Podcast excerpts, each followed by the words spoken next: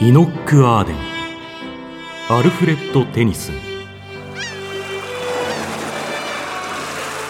昔とある小さな港町に3人の子供がいた。可憐な少女アニー・リー。粉屋の長男フィリップ・レイ。そして勇敢な船乗りの子イノック・アーデン。3人はよく崖の下にある洞窟で遊んだ。ここは僕の家でアニーは僕の奥さん。フィリップはお客様だ。ひどいよイノック。今日は僕が主人の番だ。お願い。喧嘩をしないで。私きっと二人のお嫁さんになりますわ。バラ色の子供時代が終わり二人の男は一人の女に思いを寄せた。イノックはアニーに愛を語り内気なフィリップは沈黙した。やがてイノックとアニーは結婚し陽気な鐘の音が町中に響き渡った。しかしフィリップは宴の席をそっと離れ泣いた。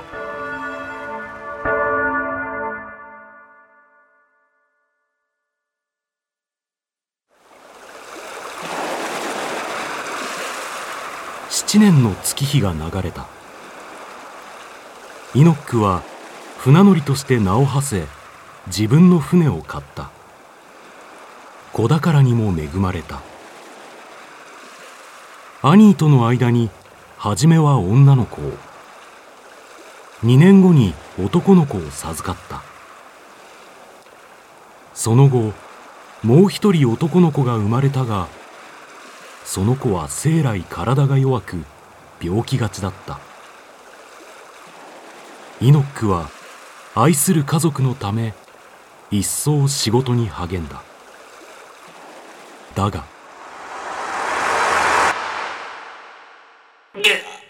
しまった！足を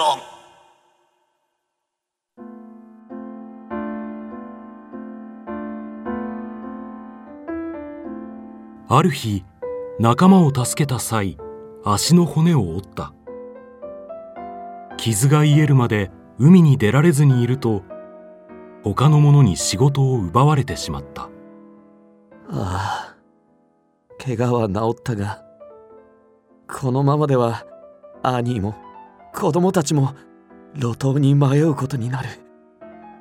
おお神よ私はどうなってもよい。彼らを救ってください。その祈りが通じたのか昔世話になった船長が訪ねてきた。イノックにはるか遠く中国に行く貿易船の水夫長になってほしいという。イノックは喜んで引き受けた。しかしアニーは。イノック私は黄金の指輪をもらった日からあなたに逆らったことはありません。どうか子供たちのためにも考え直してください。兄愛するお前たちのために私は行くのだ。聞き分けておくれ私のいない間暮らしに困らぬよ。う船を売ろう。その金で商売を始めるといい。さあ笑顔で私の門出を祝ってくれ。かくしてイノックは旅立った。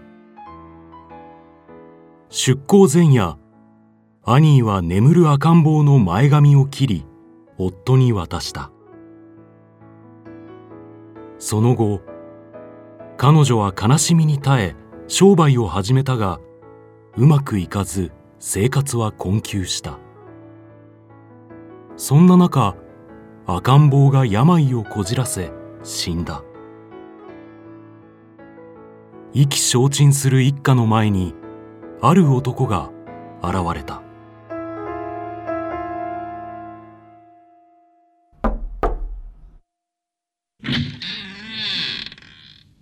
兄、久しぶりですね。やあ、子供たち。私はフィリップ。お父さんとお母さんの友達だよ。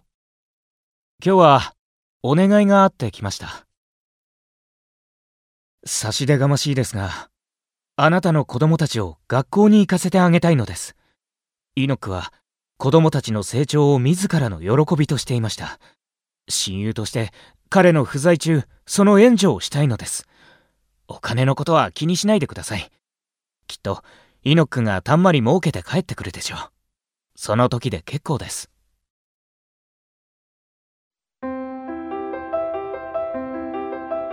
それからフィリップはイノックの息子たちを我が子のように可愛がった。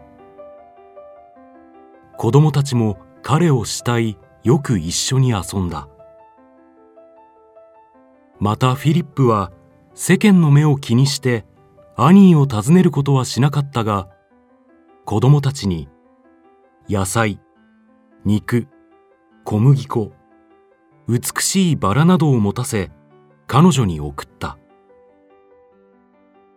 アニーは無限の感謝をフィリップに捧げた。あああの人にフィリップに神の祝福を。このようにして10年の月日が流れた。子供たちはフィリップのことをごく自然に父さんと呼ぶようになった。もはや彼らの記憶にあるイノックは夢の中の出来事のように曖昧になった。ある日の夕べアニー親子とフィリップは森へ木の実を拾いに行った。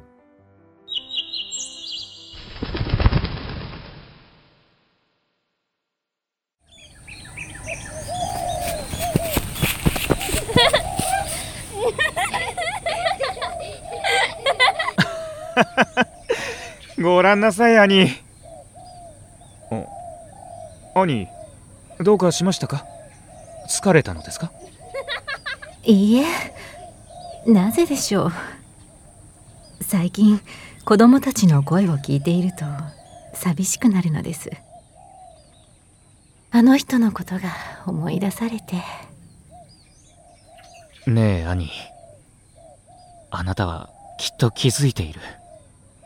船はイノクはおそらくもう。あなたは子供たちを父なき孤児にしてしまうのですか？私はあなたを愛しています。あなたが知らぬずっと前から。どうか私の妻になってください。イノックほど愛されなくても私は満足です。ああ親愛なるフィリップ。あなたは私たち家族の天使です。感謝しています。尊敬しています。ですがですがもう少しあと一年だけあの人の帰りを待たせてくれないでしょうか。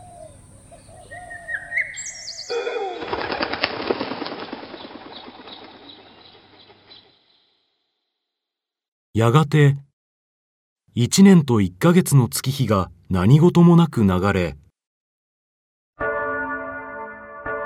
港町に楽しい鐘の音が鳴り響いた。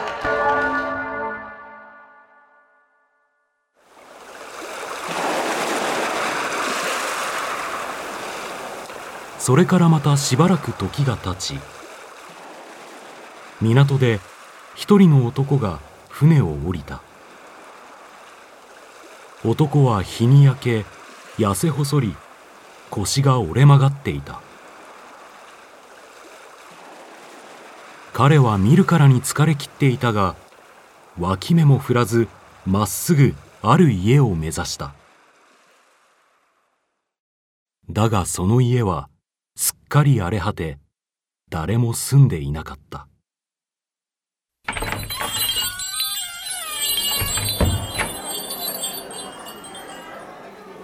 次に男は港から近い居酒屋に入った。そうして店の老婆にその家のことを尋ねた。するとおしゃべりな老婆は詳しく答えた。その家に住む家族に起きた不幸と幸福について。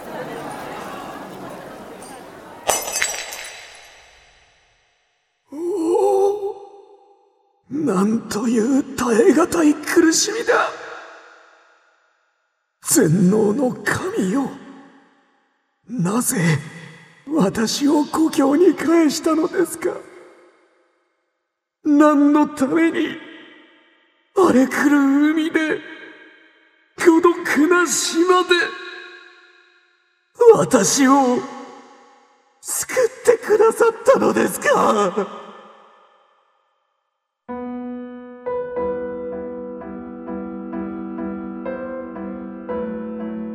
イノックの船は中国を出発した後南の海で嵐に遭い難破した。その後彼は幸運にも無人島に漂着し気の遠くなる年月を一人で過ごした。そんなある日偶然島に訪れた船に救われようやく故郷に帰ってきた。せめて一目だけでもアニーの顔を見たい。夜イノックはこっそりフィリップの家を訪れた。足音を立てず庭の木陰から窓を覗いた。すると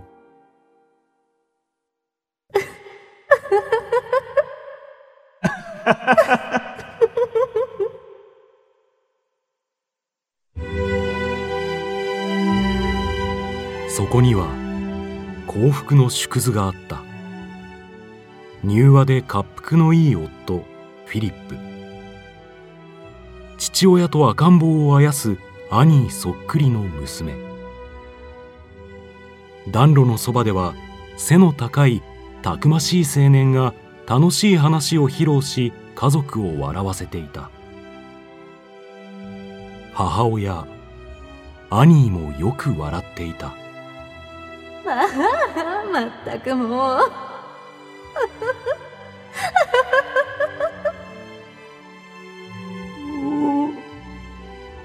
う 兄よ息子たちよ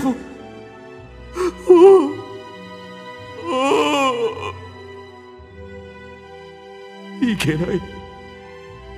声を上げてはいけない。彼らの幸せを壊してはいけない。私はここにいてはいけない。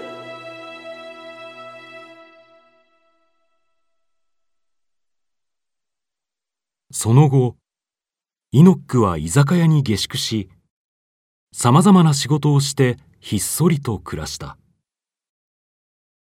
だが生きる目的を失った男の体は病魔の格好の餌食となった。イノックは病を患うとたちまち衰弱した。やがて余命幾ばくもないことを悟ると枕元に居酒屋の老婆を呼び語った。ああようやく名乗ることができる。私はイノック・アーデン。あなたも知るアニーのかつての夫だ。これから話すことを私が死んだ後必ずアニーに伝えてほしい。私は生涯お前を愛していた。一緒にままごとをした子供の頃から荒れ狂う海の上でも言葉も通じぬ異国の地でも一りぼっちの浜辺でも生き絶える瞬間までお前と息子たちを愛していた。私は天に召される。だが孤独ではない。先に幼くして旅立った息子が待っているのだから。見てくれ。この一房の髪の毛はその子のものだ。旅立つ前兄が持たせてくれた。いつも肌身離さず身につけていた。私が死んだら兄にこれを渡してくれ。あの子の形見になるだろうし私がイノックだという証にもなろう。ああ海の方が騒がしい。そうか。船が来たのだな。よかった。これで私は救われる。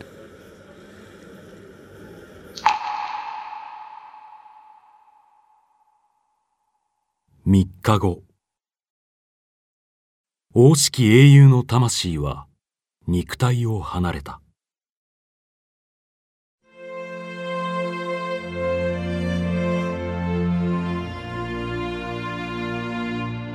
老婆はイノックの遺言を町中の人々に伝えた。そうして小さな港町でかつてないほど盛大な葬儀が執り行われた。